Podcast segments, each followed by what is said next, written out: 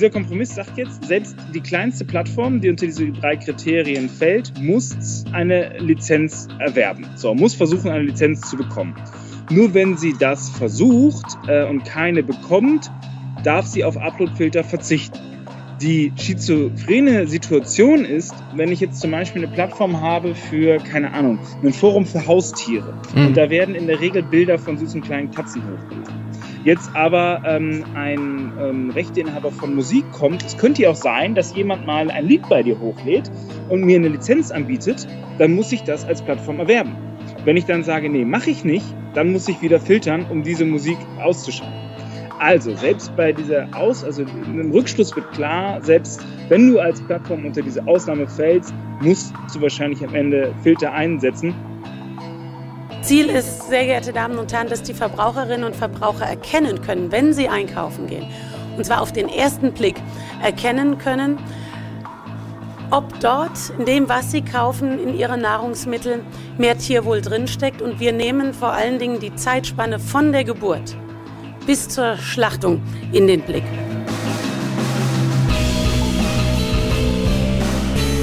Und damit herzlich willkommen zu Episode Nummer 80 vom Jungen Politischen Podcast. Wie immer zusammen mit Roman. Einen wunderschönen guten Tag und mit Simon. Hallöchen. Ja, und es schreit mal wieder Jubiläum, also 80, das ist ja wirklich ein sensationelles Alter, was wir Das war's haben. mit der 80. Episode vom Jungen Politischen Podcast. Ja, Entschuldigung, aber der muss einfach raus. Aber 80, ich meine, wir, wir kommen jetzt ins Altenheim. Da, da können wir endlich mal ein bisschen was rechter werden. Und, Denn wie äh, wir alle wissen, ist, wenn man 80 wird, da ist die gesetzliche Vorschrift, ab jetzt muss man ins Altenheim. Solche wichtigen Fakten erfahrt ihr hier von Roman beim Jupo Podcast. Ja, steht tatsächlich im Grundgesetz. Mhm. Ähm, aber apropos Grundgesetz, wir wollen heute über andere Gesetze reden. Und zwar unter anderem über, über Artikel 13, was allerdings nicht Bundesgesetz ist, sondern Europagesetz werden soll. Ähm, Artikel 13 hatten wir schon mal angesprochen oder die Upload-Filter in Folge 51 war das. Ähm, da ist jetzt relativ viel wieder passiert. Also es wurde ja mal tot geglaubt, das, der, der ganze Artikel. Dann äh, ist er jetzt wieder auferstanden. Ähm, ne, Und könnte jetzt eventuell schon nächste Woche Realität werden. Äh, das ist ja vor allem der Punkt. Ja, genau so sieht's aus. Und äh, Stichwort Realität. Ähm, Bundesministerin für Ernährung und Landwirtschaft, Julia Klöckner, ne, das ist, glaube ich, ihr korrekter Titel. Hat die einen Doktor? Ich glaube, die hat keinen Verbraucherschutz, äh, kannst du auch noch sagen. Aber ansonsten ja. Achso, ja, pardon, das habe ich vergessen. Ähm, auf jeden Fall hat sie jetzt ein nicht verbindliches Tierwohl-Label ähm, auf den ja. Markt gebracht, wollte ich schon sagen. Die hat sie eingeführt und ähm, darüber wollen wir auch sprechen, was das an sich hat. Das allerdings erst im zweiten Block. Im ersten Block beschäftigen wir uns mit Artikel 13 und dazu habe ich den Beitrag vorbereitet und ich würde einfach sagen, viel Spaß. Viel Spaß. Die Diskussion rund um den viel umstrittenen Artikel 13 und die damit verbundenen Upload-Filter verfolgt uns nun schon seit geraumer Zeit. Einen Höhepunkt hatte die Diskussion vor gut einem halben Jahr im Juni 2018. Damals ging es hauptsächlich um die Upload-Filter, deren Hauptziel sein sollte, Urheberrechtsverletzungen bereits im Vorhinein zu verhindern. Die Diskussion haben wir beide damals auch in Episode 51 dieses Podcasts aufgegriffen. Hauptkritikpunkt damals war ein mögliches Overblocking. Was ist beispielsweise, wenn Parodien oder andere Werke, in denen der Autor rechtskonform zitiert hat, fälschlicherweise geblockt werden? Ist das nicht ein Eingriff in die Meinungsfreiheit? Ungefähr zu dieser Zeit begann dann auch YouTube Stimmung gegen Artikel 13 zu machen, indem CEO Susan Wojcik einen Brief veröffentlichte, mit dem sie viele YouTube-Creator dazu bewegte, ihre Stimme gegen Artikel 13 zu erheben. Das Problem, sie nannte zwar viele richtige, wenn auch teilweise überspitzte Punkte, erwähnte aber nur die Hälfte der Wahrheit, die gerade YouTube und deren Geschäftsinteresse in den Kram passte. Da dieses Thema rund um YouTube hier aber den Rahmen sprengen würde, habe ich euch dazu zwei gute Videos im Beitrag und in der Podcast-Beschreibung verlinkt. Soweit so bekannt eigentlich alles. Nachdem die Upload-Filter dann eigentlich schon gestoppt schienen, gibt es jetzt wieder Bewegung in dieser Thematik. Aktuell befindet sich das Gesetz nämlich im Trilog zwischen Parlament, Rat und Kommission. Jedoch konnte sich der Rat der Europäischen Union bis vor kurzem nicht auf eine einheitliche Position einigen. Hauptakteure dabei waren Frankreich und Deutschland, die aufgrund ihrer großen Bevölkerungszahl eine Sperrminorität besitzen. Inhaltlich ging es darum, inwieweit Artikel 13 auch auf kleine Plattformen angewendet werden soll und wie eine kleine Plattform im Detail definiert wird. Allerdings sollen sich nun Frankreich und Deutschland nach Aussage von SPD-Europaabgeordnetem Timo Wölken auf Druck von Macron und Merkel auf eine einheitliche Linie geeinigt haben. Am nächsten Montag, den 11. Februar, findet die wahrscheinlich letzte Trilogsitzung statt, damit das Gesetz noch vor den Wahlen im Mai dem Parlament zur Abstimmung vorgelegt werden kann.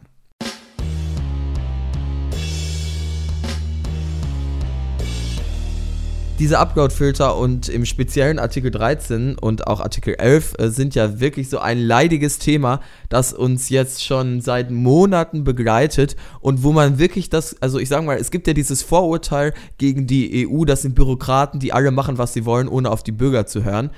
Und so ein bisschen, finde ich, kann man Stimmt. das hier tatsächlich sagen, weil es ist, ähm, ich finde, es gibt doch eine relativ klare Position von den Leuten, die sich äh, in der Gesellschaft damit auseinandergesetzt haben, vor allem junge Leute, die im Internet unterwegs sind, die sagen alle, wollen wir nicht aber in, ja, auf europäischer Ebene heißt es mal, Upload-Filter ähm, Artikel 13 ist kein Thema mehr, haben wir hinter uns gelassen, dann auf einmal wieder doch, dann auf einmal wieder nicht und jetzt aus dem Nichts soll es bald nächste Woche entschieden werden. Ich glaube, so sollte die EU und Demokratie eigentlich nicht funktionieren. Ja, also das, das ist halt ein klein wenig schwierig, weil ähm, weil es hier halt verschiedene Mächte gibt, die Mächte ist hier schon wieder so Verschwörer, äh, Verschwörungstheorie Institutionen. Ja, nee, ja. ich meine nicht, nicht mal als Institution. Also so. der Europäische Rat, der ja im Trilog da ähm, ein Teilnehmer drin ist, der ja. äh, soll sozusagen die Staatenvertretung sein. Ne? Genau. Und ähm, dort sind halt Deutschland und Frankreich relativ mächtig zusammen, weil die halt diese Sperrminorität haben. Und äh, dementsprechend, solange sich die nicht einigen können, ist das, konnte das sich halt, äh, konnte der ganze Prozess nicht weitergehen. Dementsprechend ist das halt einfach ein Ergebnis von ähm, von äh, Playern, die sich halt jetzt wieder einigen konnten. Ja, im und Europäischen Rat wird halt mit, ich glaube, qualifizierter Mehrheit heißt das, abgestimmt. Ja, das boah, heißt. Das ist mega kompliziert. Du hast das ist auch mega kompliziert. Man, ich kann es nicht genau erklären, aber es geht grundsätzlich darum, äh, dass sowohl einmal eine gewisse Anzahl an Ländern gebraucht ja. wird, um abzustimmen, aber auch eine gewisse Anzahl an äh, Bevölkerung. Das heißt, äh, wenn Deutschland eine Position hat, ist sie natürlich mehr wert als eine von Malta, was ja auch Sinn macht, denn ergibt. Das sind, es geht ja um die Menschen am Ende und davon sind in Deutschland ja deutlich mehr als in Malta. Ja, genau. Ich glaube, also mit, Vertrag, mit dem Vertrag von Lissabon ist das, glaube ich, alles eingeführt worden und es waren entweder 65 oder 55 Prozent bevölkerungsmäßig, aber ich hatte das irgendwann ja, im so um Unterricht. Genau. Also du, müsstest das, du müsstest das eigentlich wissen. Also ich war ja auch äh, in Brüssel und da wurde mir das auch von einem äh, Mitarbeiter des Europäischen Rates erklärt. Aber genau kann ich dir jetzt nicht mehr diese qualifizierende Mehrheit oder qualifiziert, ich glaube qualifizierende Mehrheit erklären. Aber es soll halt sowohl dafür gesorgt werden, dass nicht nur einige wenige Länder eben den Ton angeben, sondern eben mehrere Länder aber dass eben trotz allem berücksichtigt wird, dass natürlich Malta nicht so mächtig sein kann wie Deutschland. Aber Roman, jetzt sind wir wieder vom Thema äh, abgeschwiffen. Die europäische Demokratie hatten wir ja, also das, äh, direkt am Anfang thematisiert. Ja, also ich meine, da kann man jetzt einen riesen Fass drauf äh, aufmachen und sagen, dass es, dass es da wirklich sehr viele Tendenzen gibt, die eher undemokratisch sind. Und auch dieser ganze Trilog, das ist jetzt nichts, was streng genommen äh, oder was irgendwie so als Konzept irgendwie gesagt worden ist, jo, so machen wir es. Das hat sich einfach entwickelt und das wird ja auch häufig als sehr undemokratisch und als sehr untransparent vor allem äh, also Trilog vielleicht nochmal kurz erklärt, also dass sozusagen Europäischer Rat, Parlament und äh, Kommission sich zusammensetzen. Genau. Und die äh, einzigen direkt gewählten Vertreter für Europa sind im Parlament. Ja, genau. Und ähm, dem, und äh, dass sie das Gesetz sozusagen so den Gesetzestext erstmal vorfertigen und dann müssen die halt die, die jeweiligen Institutionen auch auf ihre Art und Weise zustimmen. Das ist halt im Parlament dann halt diese Abstimmung vom Parlament. Ähm, und aber dieser ganze Prozess wird halt häufig auch als sehr untransparent äh, kritisiert, weil ähm, das halt meistens vor geschlossenen äh, Türen stattfindet. Und ich und finde, das dass äh, die äh, Upload-Filter und Artikel 13 das hier auch wirklich zeigen. Also man bekommt ja als Bürger tatsächlich nicht mit, was jetzt passiert, beziehungsweise wir hätten jetzt vor ein paar Monaten nicht sagen können, in welche Richtung es geht, weil dann ein, einerseits, ja, heißt es wieder, nee, ähm, ist erstmal hinter uns gelassen, Artikel 13 kommt nicht, dann auf einmal wieder doch ganz plötzlich und zwar möglichst bald. Das ist ja nicht transparentes Arbeiten und auch vor allem nicht äh, mit einer klaren Vision, in der der Bürgerwille dann umgesetzt werden soll. Ja, also da hast du auf jeden Fall einen Punkt. Man kann natürlich auch als Gegenpunkt formulieren, dass halt so, so ist halt das politische Geschäft. Das ist, ähm, das ist immer, man muss irgendwie Deals äh, machen und wenn der auf der einen Seite einer abspringt, weil ihm dann doch das nicht passt und du dann damit durch deine Veränderung einen anderen wieder dazu gewinnen kannst, dass das Ganze sehr schnelllebig ist, das ist ja auch klar. Dementsprechend äh, denke ich, kann man auf jeden Fall diese Kritik an den, an den, äh, an diesen Prinzipien, wie das da dann funktioniert, auf jeden Fall nochmal anbringen. Ähm, aber das ist eher allgemeiner als jetzt speziell auf dieses Gesetz bezogen. Ja. Ähm, Über das Gesetz konkret hatten wir ja schon gesprochen, aber ich denke, das ist jetzt länger her, also wir können durchaus da noch auch noch mal auch inhaltlich eingehen, finde ich, oder? Ja, genau. Also ähm, Grund, Grundgedanke dahinter ist, dass äh, also Leistungsschutz nennt sich das, was halt eigentlich so viel bedeutet wie Urheberrechte sollen stärker ja, geschützt werden. Und ähm, eine Möglichkeit ist halt, die durch dieses Gesetz da gemacht wird, ähm, ist halt dass äh, große Plattformen das sozusagen nicht mehr die Nutzer, das heißt, wenn ich jetzt auf YouTube irgendwie aktuell irgendwie was hochladen würde, was weiß ich, von, äh, von irgendeine eine, eine, eine Kopie von einem Film, von dem ich nicht die Rechte habe, dann wäre das äh, sozusagen äh, wäre ich dafür strafbar geworden. Nun ist es so, durch dieses Gesetz, dass äh, YouTube dafür zuständig ist, dass das nicht passiert und dass die dafür dann auch. Äh, Wobei YouTube ja. ist ja jetzt ein interessantes Beispiel, weil da gibt es sowas ja schon. Also da gibt ja, es ja, ja genau. Content-ID-Filter heißt das. Ja, ja, genau. Aber damit wollten sie halt einfach erstmal dafür sorgen, dass das ist natürlich auch ähm, immer blöd, wenn sozusagen die ganzen Sachen dann auf der eigenen Plattform sind und dann muss man ja auch die Nutzerdaten rausgeben, wenn dann jemand da eine Beschwerde einreicht und die wollten das einfach so schon viel effizienter und effektiver gestalten. Ähm, ich glaube, das Problem ist auch, du hast jetzt gesagt, dass das bei großen Plattformen eine Rolle spielt, aber ähm, das Gesetz wird sich auch nicht nur in Zukunft nicht nur auf große Plattformen beschränken, sondern diese Upload-Filter müssen generell bei Plattformen stattfinden, die ich glaube, eine Vorschrift war, ähm, mindestens drei Jahre alt sind und ab sobald ja. dieser Faktor allein eintritt, muss, ähm, müssen solche Upload-Filter praktisch garantiert werden und das ist ja für kleine Plattform so ja, nicht zu klar. stemmen. Also soll klar, sich jeder klar. einen eigenen Upload-Filter programmieren. Da müssen dann, muss man dann irgendwie auf andere Anbieter zurückgreifen. Und das Problem bei solchen Filtern ist eben, die dass die viel, ne? missbraucht werden können. Achso, und das. Ja, was hattest du gesagt? Ja, also erstmal die kosten auch viel, aber wir hatten ja, dieses, natürlich das, die grundsätzliche Erklärung noch nicht abgeschlossen. Genau, also deshalb. das Grundkonzept ist sozusagen, dass äh, auf, wenn ich das jetzt auf YouTube hochlade, diese, diese, äh, diese gefälschte Kopie, dass äh, YouTube dafür auch sozusagen äh, Straf, also dass die dafür auch äh, gesetzlich äh, angegriffen werden können, dass das auf deren Plattform ist. Ja, wenn sie es vor allem nicht verhindern dann, ja. Ja, genau, und deswegen müssen die das machen, dass sie entweder die Lizenz dafür haben, dass wenn die denken, jo, ich will, dass äh, meine Nutzer den und den Film hier immer hochladen können, dann kaufe ich mir entweder die Lizenz oder dass sie es verhindern durch Overblocking. Äh, nicht durch, äh, durch, äh, durch die Upload-Filter, das, genau. das, wollte ich sagen. Overblocking durch, ist dann, was passieren ja, könnte. das ist die Konsequenz, ja, sorry, da habe ich einfach die Worte vergessen. Ähm, also durch die Upload-Filter und äh, bei diesen Upload-Filtern gibt es halt als erstes, ähm, jetzt bei dieser Lösung ähm, mit, den, mit den kleineren Plattformen, einmal die Punkte, dass es natürlich sehr kostenaufwendig sein kann für ja. diese kleinen Plattformen, dass es die auch einfach wegen dieser Kosten vielleicht einfach schon äh, vernichtet, auch äh, irgendwelche ähm, Plattformen, die sich über Spenden irgendwie finanzieren oder so. Da könnte man sich das vorstellen, was weiß ich, Reddit oder so, das ist ja auch schon relativ groß, aber das ist ja auch relativ prominent, wo sehr viele Sachen dann so forenmäßig hochgeladen werden dass das, ähm, das schon alleine deswegen ähm, sehr stark gefährden könnte. Und dann kommt dann auch dieser Punkt dazu, dass es äh, das Overblocking, dass das halt einfach technisch passiert. Äh, technische Systeme machen Fehler und die haben halt Eben. nicht so ein Verständnis dafür, was ist jetzt Kunstfreiheit, was ist richtig zitiert, was ist eine Parodie. Ja, genau, das ist, ist nämlich ein Punkt. Ich denke mal, das kann man konkret als Beispiel nehmen. Du hast angesprochen, was ist richtig zitiert. Das ist ja wirklich eine wichtige Frage. Also wir haben ja äh, im, äh, in Amerika heißt das, glaube ich, Fair Use.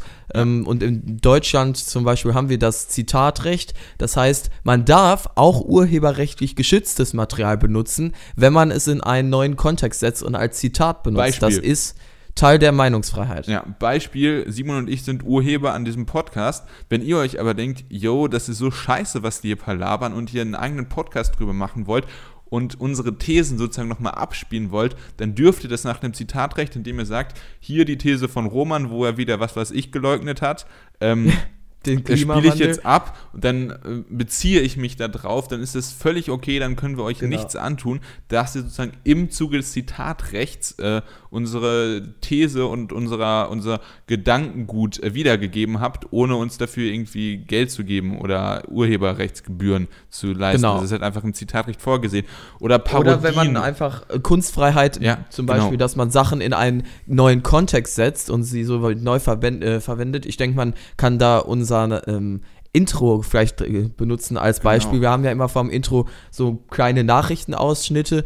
Das ist ja jetzt nicht einfach nur eine reine Kopie, dass wir das uns zu eigen machen, sondern wir setzen das in einen neuen Kontext, um damit eben ja praktisch spannungsladend äh, zu unserem Podcast hinzuführen, zu den Themen, die wir besprechen. Und all sowas kann, kann eine Maschine ja nicht erkennen. Die kann ja nicht den Sinn äh, hinter etwas verstehen, ähm, also Zitatrecht. Das heißt, es würde das passieren, was wir jetzt auch praktisch bei YouTube schon sehen. Dort gibt es ja dieses Content-ID-System und dort kann ich einfach nicht gewisse ähm, urheberrechtlich geschützte Sachen hochladen und darauf kommentieren, weil ich schon weiß, diese Unternehmen haben sich in diesen Content-ID-Filter eingetragen und das sorgt dafür, dass konsequent meine Videos gesperrt werden, egal ob sie durchs Zitatrecht geset- äh, gedeckt sind oder nicht. Natürlich Da- kann da- ich dann da versuchen, vielleicht ähm, irgendwie vors Gericht zu gehen und zu klagen und ähm, vielleicht gewinne ich dann sogar die Klage, aber ähm, das nimmt natürlich keine auf sich und vor allem kann es ja eigentlich nicht sein, dass erst gesperrt wird und dann überprüft wird, weil bei, normalerweise ist das in unseren äh, demokratischen Ländern so, dass man erst einen Fehler macht und der wird dann bestraft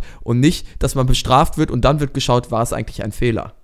Ja, mit unrechtmäßigen Sperrungen kennst du dich ja auch äh, privat aus, wenn ich das hier mal so anspielen kann, für die ganzen Leute, Gott, für die Leute, die sich noch von ganz, ganz früher kennen. Ähm, ja. aber das ist tatsächlich das Problem. Also, wenn da halt dann ähm, auch irgendwelche Rechteinhaber irgendeine zu große Macht haben ähm, und dann dieses fälschliche äh, Blocken, dass man da sozusagen dann auch nicht mehr effektiv Einspruch gegen erheben kann oder nicht zielführend, ähm, das ist natürlich auch Ja, ein großes Einspruch Problem. wird man vielleicht schon dagegen erheben Ja. können, aber einfach, es wird praktisch nicht funktionieren. Und Ja. selbst wenn jeder die Klage gewinnen würde, der vorher geblockt wurde, und jeder klagen würde, geht es auch einfach prinzipiell nicht, dass erst geblockt wird und dann entschieden wird. Das haben wir auf YouTube schon so, weil YouTube sich das sagt, sagt halt, ja gut, wenn ihr bei uns in der Plattform mitmacht, dann müsst ihr das halt- halt akzeptieren. Und das kann man scheiße finden, aber das ist eben die Entscheidung von YouTube. Aber dass das gesetzlich jedem Unternehmen vorgeschrieben wird, so zu handeln, ist nochmal eine ganz andere Nummer und das geht halt gar nicht. Ja, ähm, bei YouTube kann man vielleicht auch darüber argumentieren, dass sie schon so eine Monopolstellung haben und dass sie da dann auch eine, eine ihre Marktmacht mit solchen Mechanismen vielleicht irgendwie. Würde ich äh, auch so sehen, genau, aber es, das ist zumindest ist verständlicher. Ja. Genau, als, als ob, dass man das eben allen Plattformen vorschreibt. Und das ist eben genau das Problem. Und das ist auch das, was viele dann eben scheinbar nicht wirklich begreifen auf europäischer Ebene. Es gibt ja durchaus gerade auch viele junge äh, Politiker, Europaabgeordnete, die sich eben gegen diese Upload-Filter, gegen Artikel 13 einsetzen. Aber da steht halt auch eine sehr große Lobby an äh, Unternehmen hinter, die eben ein Interesse daran haben, ihr, ähm, ja, ihren Urheberschutz durchzusetzen. Unter egal, anderem- ob dadurch Zitatrecht und Kunstfreiheit eingeschränkt werden oder nicht. Unter anderem auch äh, Verleger, das heißt, die ganzen äh, Verleger, denen die Zeitungen gehören und auch die ganzen Online-Zeitungen und so, die haben da auch ein Interesse dran. Das ist vielleicht unter anderem auch ein Grund, also es wird darüber berichtet, aber es wird jetzt keineswegs äh, so stark darüber berichtet wie über DSGVO oder ähnliche äh, vergleichbare Diskussionen. Dementsprechend kann Was über Artikel 13? Ja. Also Ja. es natürlich wird berichtet, es wird vor allem in Achso, du öffentlichen meinst jetzt vor allem äh, in der klassischen Medienlandschaft. Ja, also genau. und auch so, genau. so Spiegel Online, äh, Süddeutsche Zeit Online, äh, was weiß ich. Also Taz. genau, in den klassischen Medien meinst du, Ja. weil die halt selber ein Interesse daran haben. Ja, Ja, ich habe genau. mal, ähm, ich glaube, da gibt es einen Artikel von Übermedien, diesen äh, medienkritischen Portal, die sich eben mal an, die Berichterstattung von der Frankfurter Allgemeinen Zeitung angeguckt haben, die eben ein Eigeninteresse an diesen Upload-Filtern und an Artikel 13 haben, die dann auch auf Kritiker dort sehr geschossen haben. Also da ließ sich dann teilweise vielleicht tatsächlich eine Positionierung auch raus aus der Lügenpresse. äh, aber ja, ich finde, dass zumindest äh, im Internet jetzt auch von unabhängigeren äh, Plattformen Tagesschau. durchaus zu Artikel 13 berichtet wird. Ja, ich, das, also Tagesschau heute, die machen da wirklich auch äh, gute Arbeit, aber das ist halt einfach ein Punkt, den man jetzt so in Richtung den privaten Ja. Medienhäuser dann nochmal äh, anbringen musste. Also wir haben ja jetzt die, ähm, das, den Artikel 13 und die Upload-Filter nochmal konkret diskutiert und sind beide der Ansicht, nein, so wie das Gesetz aktuell ist, ist es doof. Wir können uns ja jetzt nochmal die aktuelle Lage anschauen, warum wir es jetzt wieder diskutieren, wie genau das da jetzt abgelaufen ist. Du hast es in deinem Beitrag ja schon erwähnt, Deutschland und Frankreich, die waren sich eigentlich uneinig und jetzt soll das Gesetz doch auf einmal entschieden werden. Ja, genau. Es ging nämlich genau um diese Regelung für ähm, kleine Plattformen, wa was eine kleine Plattform ist, wie die sich da, was es da für Übergangsfristen gibt und so. Und da hat man sich jetzt drauf geeinigt und äh, das ist wohl, also Timo Wölken hatte in einem Interview gesagt, dass ich euch auch verlinkt habe, das ist, glaube ich, der achte Genau, ein Link in meinem Beitrag. SPD-Europa-Abgeordneter, Ja, EU-Parlament. genau. Ähm, hatte ich im Beitrag auch erwähnt. Ähm, das Ja, ist ja, wohl auch irgendwie auf, äh, auf Anraten von, äh, wa- was ihr habt, ich dachte, ihr lernt meine Artikel, äh, meine Beiträge mal auswendig, damit ihr die immer vom inneren äh, Ohr Ja, noch für die mal schlechten Hörer hier habe ich das nochmal. Ah, okay. Nein, nein. Ähm, also auf jeden Fall hat der Herr Wölken ähm, gesagt, dass es wohl auf äh, Anraten oder auf Druck von Macron und Merkel wohl dazu gekommen ist, dass man sich jetzt so schnell geeinigt hat, weil die das noch gerne vor Mai, vor den Europawahlen äh, durchhaben wollen, dass man das Thema halt dann nicht in sowas lästiges wie einen Wahlkampf noch mit reinschleppen muss. Ah, das wäre natürlich auch wirklich äh, absolut Ja. ärgerlich. Aber ich finde gerade Angela Merkel, wir haben ja in Deutschland hier die Richtlinienkompetenz, das heißt, die äh, Angela Merkel kann ja wirklich sagen, obwohl das Justizministerium SPD geführt ist und die SPD eigentlich mehrheitlich die Position gegen Uploadfilter hat, kann Angela Merkel Steht sagen, ja, steht ja, by the way, Ja. auch im, äh, im äh, Vertrag, im Genau, Koalitionsvertrag. im Koalitionsvertrag, das ist ja das Skandalöse. Dort haben sich beide Parteien Okay, darauf okay, da geeinigt, muss wir wollen keine Uploadfilter. Ja, aber da muss ich jetzt wieder reinfunken und sagen, das Argument hatte auch Timo Wölken gebracht äh, äh, in diesem äh, besagten Interview, achter Link, ähm, dass man ja sagen kann, der Koalitionsvertrag gilt für Gesetze, die man auf Bundesebene und runter, noch nicht mal das, sondern eigentlich nur die man auf Bundesebene beschließt und äh, halt nicht Ich für Gesetze, meine, die ich- man auf Europaebene. jetzt- Nein, das hat er tatsächlich so Ja, gesagt. na, ich dass weiß, ich wollte nur sagen, ich meine, wenn ich mich nicht ganz täusche, dass der Wortlaut aber so gewesen wäre, das ähm, kann ich jetzt gern äh, im Schnitt nochmal nachgucken und euch dann sagen. Kurz aus dem Schnitt, den besagten Ausschnitt werde ich im Verlauf der Folge noch genau vorlesen. Dass der Wortlaut gewesen wäre, dass äh, im Koalitionsvertrag sowas stand wie, wir, die beiden Parteien setzen sich dafür ein, dass äh, keine Uploadfilter und so weiter entstehen. Also, dass daraus sich las, dass es hier durchaus auch um Europapolitik geht. Achso, ja, also das weiß ich nicht und ich denke, da wäre äh, Timo Wölken einer der ersten gewesen, der es auch angesprochen hätte. Und äh, ich, ich meine ja gar nicht, also ich denke, moralisch kann man die dafür auf jeden Fall dann verantwortlich machen, wenn sie sagen, ja, da habt ihr es doch sogar hingeschrieben, aber halt so, äh, wenn man sich juristisch irgendwo rausreden will. Und äh, das würde ich jetzt mal gewissen Politikern einfach unterstellen, bösartig wie sie sind, dass sie das machen wollen, dass äh, man sozusagen über diese Art und Weise sagen kann, ja, aber ist halt auf europäischer Ebene passiert. Ähm, Europäischer Rat, eigenständige Institution, ist, können wir doch nichts dafür, wenn die das machen. Äh, Ich habe jetzt mal nebenbei hier den äh, Koalitionsvertrag aufgerufen und mal äh, nach Upload-Filter durchsucht. Und Ja. tatsächlich gibt es eine Stelle, ähm, Zeile 2212, und zwar heißt es da, eine Verpflichtung von mitschreiben.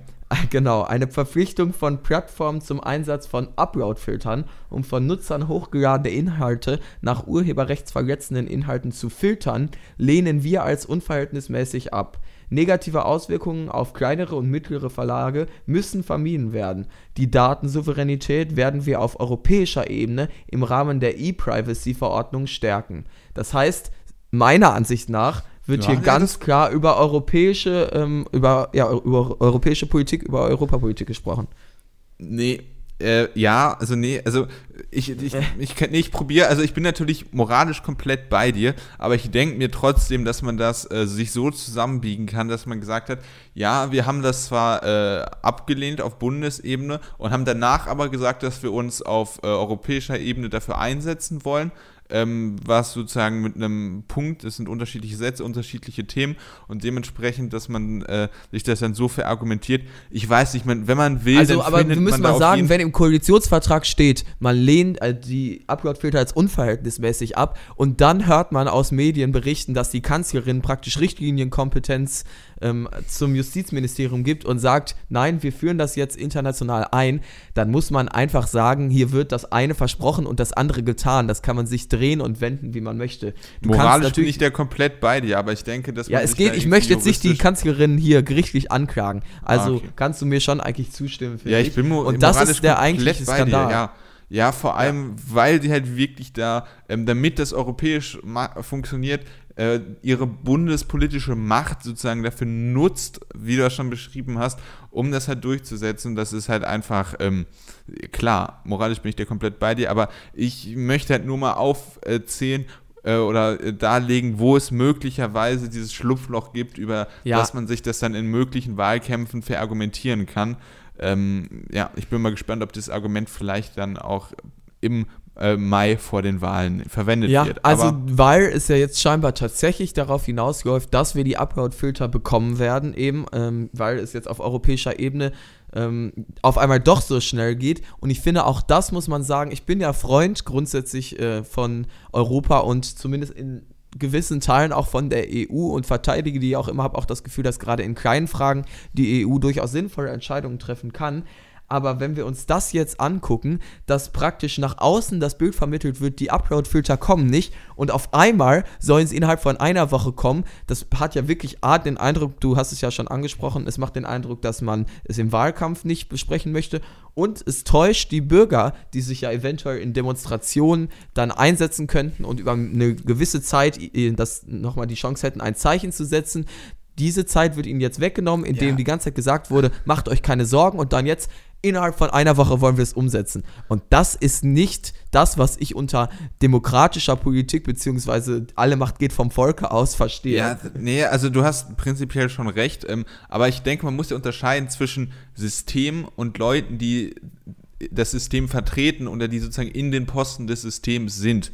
Und das Also ich System möchte halt nicht anzweifeln, dass wir eine repräsentative Demokratie sind, aber diese Politik repräsentiert so nicht die Bürger, wenn man praktisch wirklich ja, mit vollem Kurs auf Täuschungsmanöver versucht, die Leute irgendwie vom Thema abzulenken und dann auf einmal das umsetzt. Das ist ja keine repräsentative ja, Politik. Ja, das, das, das hatten wir aber auch schon häufiger, sozusagen diese, dass sich die Player in dem System probieren, äh, zu günstigen Zeitpunkten ähm, irgendwie, wenn die Leute, wenn das Volk, wenn der Pöbel abgelenkt ist, irgendwelche Gesetze durchzuwinken, Stichwort äh, Fußball-Weltmeisterschaften, was da schon alles äh, durchgewunken ist, äh, worden ist. Und dementsprechend denke ich, würde ich es da wirklich mit äh, Martin Sonneborn halten, der gesagt hat, die, äh, die Institutionen und die Konzepte von der Europäischen Union funktionieren wunderbar, sie sind nur mit den falschen Leuten besetzt. Und da, das ist Ja. natürlich sehr überspitzt. Ne, Das weiß ich Leute. nicht, ob ich da so zustimmen würde. Ich denke, auch die Institutionen haben durchaus einige Fehler,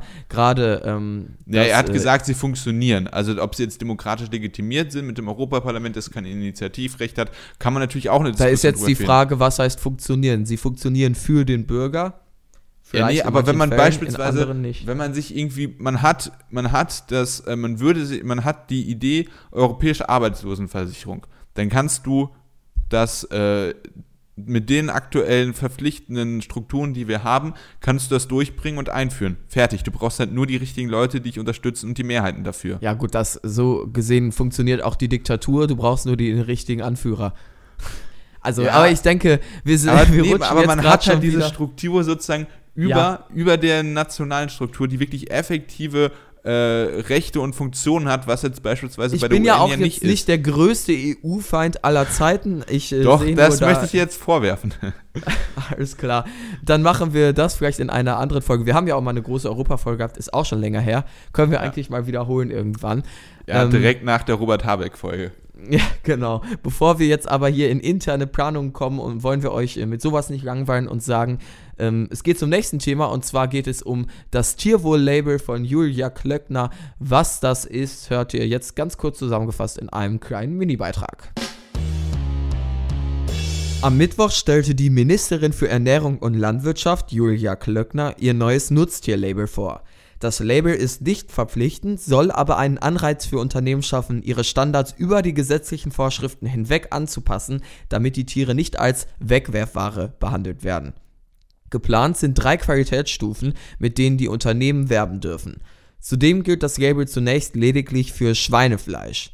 Kriterien, nach denen bewertet wird, sind unter anderem Platz, Transport und das sogenannte Schwanzkopieren. Kritik gibt es von allen Seiten. Der Bayerische Bauernverband hält die Kriterien gerade in der Einstiegsstufe für zu hoch, viele Tierschützer wiederum halten die Kriterien für zu gering. So heißt es von der Tierschutzorganisation Vier Pfoten für echtes Tierwohl seien die Kriterien in der Einstiegsstufe absolut unzureichend. Das Label legitimiere stattdessen Tierleid und täusche die Verbraucher.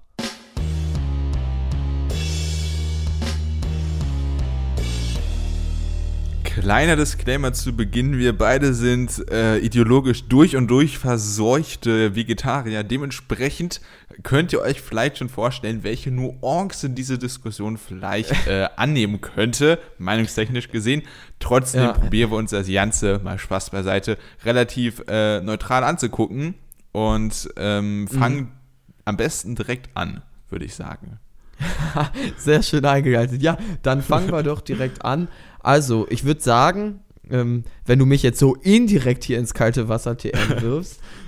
Der indirekte Wurf ins äh, kalte Wasser des jungen politischen Podcasts TM. Ja, okay. TM, ja, müssen wir auch mal anmelden als Marke. Haben wir beim anderen auch noch nicht. Das muss aber schnell gehen hier. Auf jeden Fall, ähm, ich würde sagen, grundsätzlich ist ein gesetzlicher Standard ähm, ein ja, gesetzlich einheitlicher Standard durchaus sinnvoll, weil eben diese vielen verschiedenen Label, die teilweise dann von den Unternehmen selbst oder von, was weiß ich, dann den ähm, Supermärkten oder so ähm, auf Produkte gedruckt werden oder beziehungsweise die man dann als Unternehmen nutzen kann.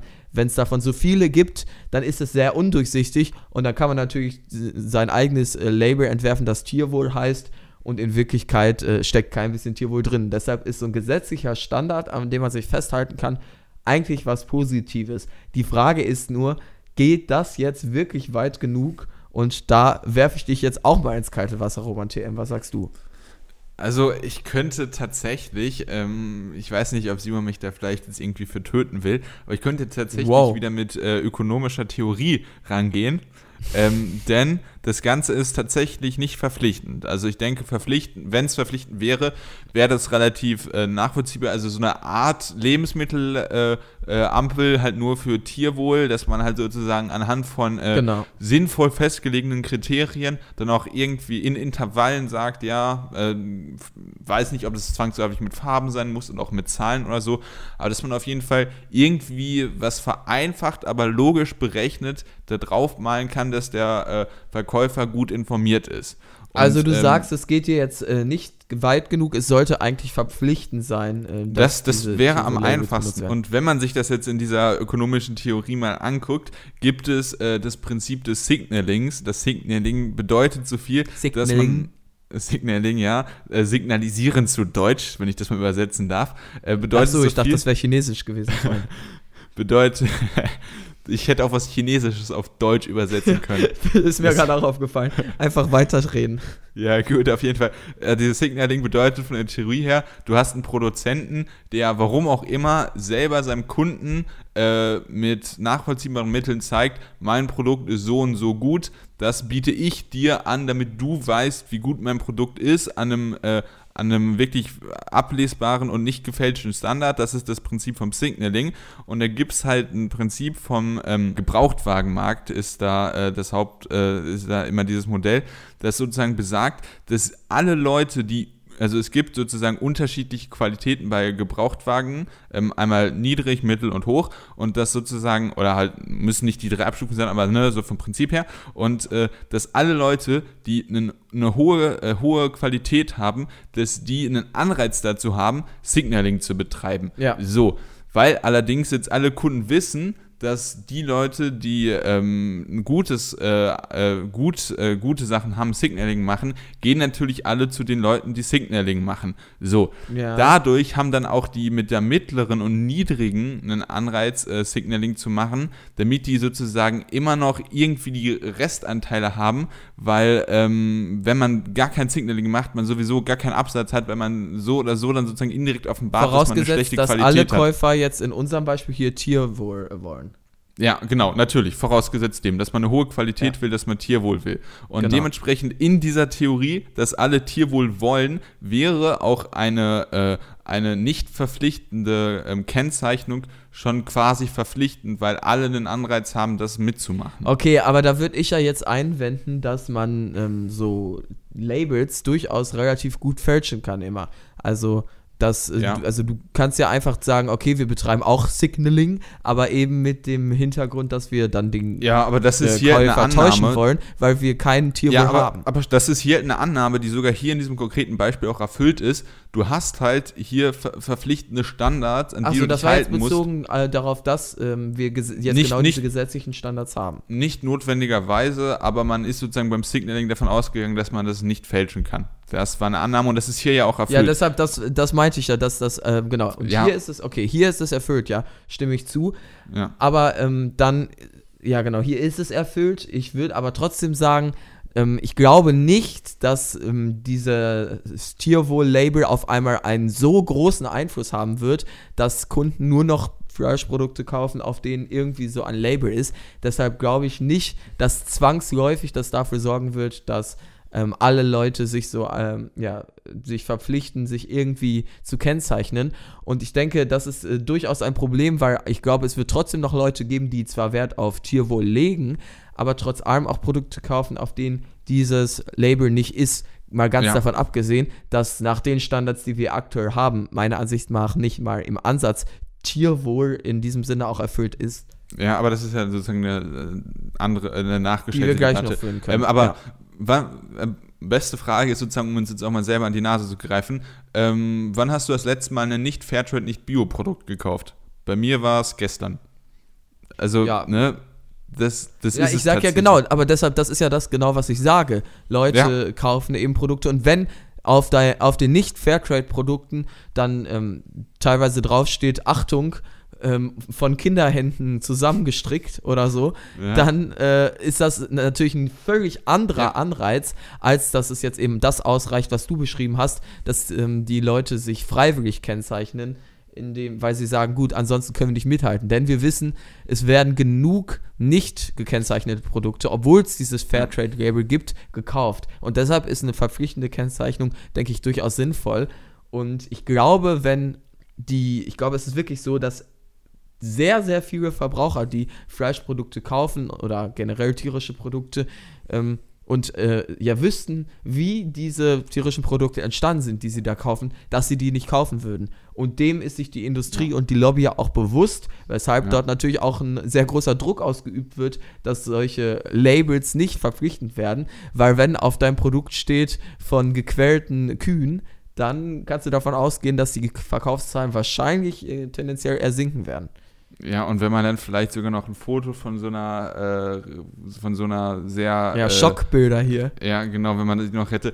Ja, also ich bin da inhaltlich völlig beide. Dementsprechend ist das jetzt diskussionstechnisch nicht so interessant, weil ich denke natürlich auch, es gibt äh, Leute, die, äh, die, oder einfach, dass man, dass es da halt diese, diese, dass es da halt nicht, äh, die nicht gleiche Qualität an Informationen gibt ähm, auf Seite von Anbieter und Käufer und dass, ähm, wenn man da wirklich dann irgendwie so eine Ampelähnliche Sache, was halt hier jetzt auch so ein Tierlabel ist mit so einer Abstufung, ähm, wenn man sozusagen Ja, wobei weiß, hier ist ach, es nicht rot, gelb und grün, sondern hier ist Sondern es gut, ist besser, am besten. Das ist ja, Ja. nochmal was, äh, was anderes. Also ähm, Ja, es ist praktisch nur Werbung für Unternehmen und also ja, aber, aber wenn das, verpflichtend wäre, dann gibt es ja gut, besser, am besten und gar nichts. Oder und gar nicht drauf. Richtig. Und Ja, dementsprechend. das stimmt, aber trotzdem, ähm, das ist ja offensichtlich dazu gemacht, um eben Leute oder Unternehmen zu unterstützen, die angeblich Tierwohl garantieren, was ja auch schon mal nicht schlechtes ist, aber dass Unternehmen hier direkt bestraft werden, die Tierwohl nicht erfüllen,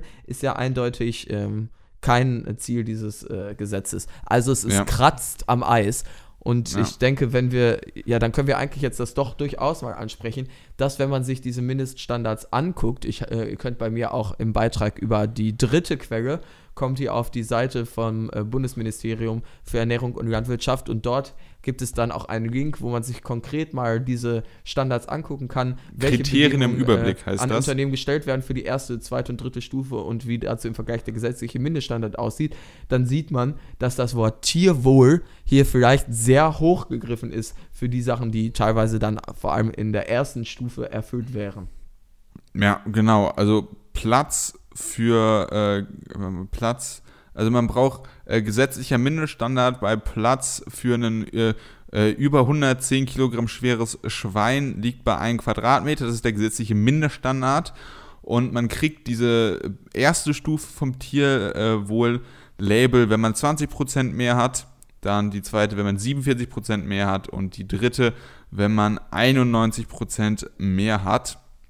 Und da ist noch auch irgendwie irgendwas Auslauf mit, äh, spielt da auch noch eine Auslauf. Rolle. Aber wenn wir uns Ja. jetzt eben genau die erste Stufe angucken, der Mathematiker würde dann sagen, bei 20% mehr Platz, das wäre dann, wenn mich nicht alles täuscht, 1,20 Meter. Korrekt. Und danke, danke, ich frage mal lieber nochmal nach hier beim Ökonomen, aber ja, es wäre dann 1 Meter, äh, 1 Quadratmeter 20 und da dann zu sagen, okay, das eine ist, äh, da gibt es kein Tierwohl bei 1 Quadratmeter, aber 1 Quadratmeter 20, da strahlt das Tier. Also das ist natürlich völlig, also der Begriff Tierwohl ist äh, ja, eigentlich finde ich praktisch ein Skandal, wenn man sich eben ein Tier anschaut, ein Schwein, das in 1,20 Meter eingefärbt ist und dann äh, sozusagen da sagt, ja, okay, dir geht's gut, hier ist Tierwohl erfüllt. Das ist äh, nicht nur heuchlerisch, sondern mir fehlt gerade der Begriff, das ist auch äh, verhöhnend, könnte man sagen, so, weil das ja. ist nun wirklich das absolute Gegenteil von Tierwohl. Ja, also ich bin da voll bei dir. Wenn man wirklich so ein Tierwohl-Label macht, dass da, wenn der Tierwohl auch draufsteht, Tierwohl tatsächlich erfüllt ja, sein sollte. Ja, Ja, genau. genau. Und ich denke, ich hatte ja auch in meinem Beitrag, ähm, hatte ich ja Beispiele daraus ähm, äh, erzählt, also was für Bedingungen und Kriterien es dort gibt. Habt ihr auch das Schwanzkopieren angesprochen, das kann man sich auch mal angucken. Ähm, das ist nämlich äh, so, da hilft Klöckners Label jetzt ähm, vielleicht ein bisschen, aber man, man muss sich mal anschauen, Kannst du dass mal ganz teilweise kurz eben erklären, was das ist? Genau, du mal wollte ich sofort machen. Ich wollte nur eben Also- sagen, dass man, man sieht hier, dass teilweise die Gesetze schon nicht eingehalten werden und dass man vielleicht auch da mal dann ansetzen sollte und nicht nur mit so einem freiwilligen äh, Label arbeiten sollte. Denn Schwanzkopieren bedeutet, dass bei Schweinen teilweise eben die Schwänze abgeschnitten werden, ähm, was mehrere äh, Vorteile dann haben soll, unter anderem, damit die äh, Schweine sich gegenseitig eben nicht gefährden und ähm, sich die Schweine, äh, die Schwänze abbeißen. Und diese Schwanzkopieren, das ist eigentlich verboten und ist nur unter Umständen zugelassen. Und zwar, wenn eben dieses Schwanzbeißen relativ wahrscheinlich ist. Das Problem ist aber bei unserer Tierhaltung, dass die eben teilweise oder ja meistens auf so engem Raum sind und die Tiere auch so gestresst sind, dass das Schwanzbeißen zwangsläufig stattfinden wird, sodass diese Ausnahme immer zutrifft. Das heißt, obwohl Schwanzkopieren eigentlich gesetzlich verboten ist, bis auf ein paar Ausnahmen, ist es praktisch Alltag in der Industrie. Und dem will Klöckner vielleicht jetzt auch eben entgegenwirken mit ihrem Tierwohl-Label. Aber die erste Stufe Tierwohl ist dann schon erfüllt, wenn man den Einstieg in den Ausstieg heißt es hier. Also ähm, wenn man hier steht genau, es ist erfüllt bei Beschleunigung des Einstiegs in den Ausstiegs, was so viel bedeuten soll wie ihr das Tierwohl ist schon erfüllt, wenn immer noch Schwanze kopiert werden, obwohl das eigentlich sogar illegal ist, unter der Voraussetzung, dass ihr euch so langsam mal auf den Weg macht. Und das ist ja, Ja. nun wirklich äh, das Klarer absolut Skandal. Mindeste vom Mindesten. Also hier würde ich fast schon sagen, kann man eigentlich sagen, die erste Stufe hält noch nicht mal den gesetzlichen Mindeststandard ein, äh, wenn man eben diese Ausnahme weglässt.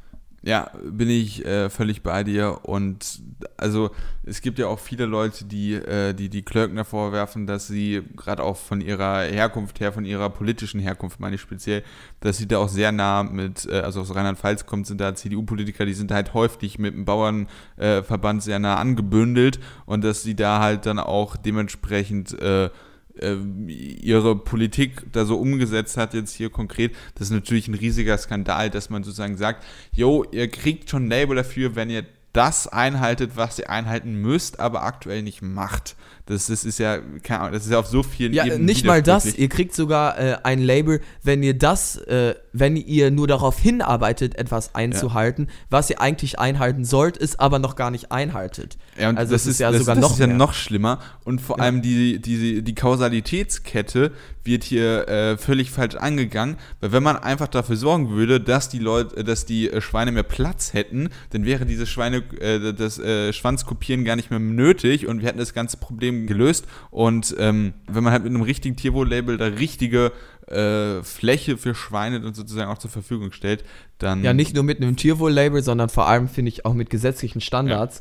Also m- m- für meinen Begriff von ähm, der Würde eines Lebens reichen ein Meter Platz für ein äh, 100 Kilogramm schweres Schwein oder über 100 Kilogramm schweres Schwein nun wirklich nicht aus. Man muss sich auf gewisse Mindeststandards einigen, wo man denkt, ähm, die müssen so oder so äh, eingehalten sein für Fleisch, was nicht nur in Deutschland produziert ist, sondern was auch in Deutschland äh, gekauft wird oder verkauft werden kann. Und das dann am besten auch noch das auf europäischer Ebene. Obwohl, das könnte auf europäischer Ebene relativ schwierig werden mit Fleisch, das hier verkauft werden kann.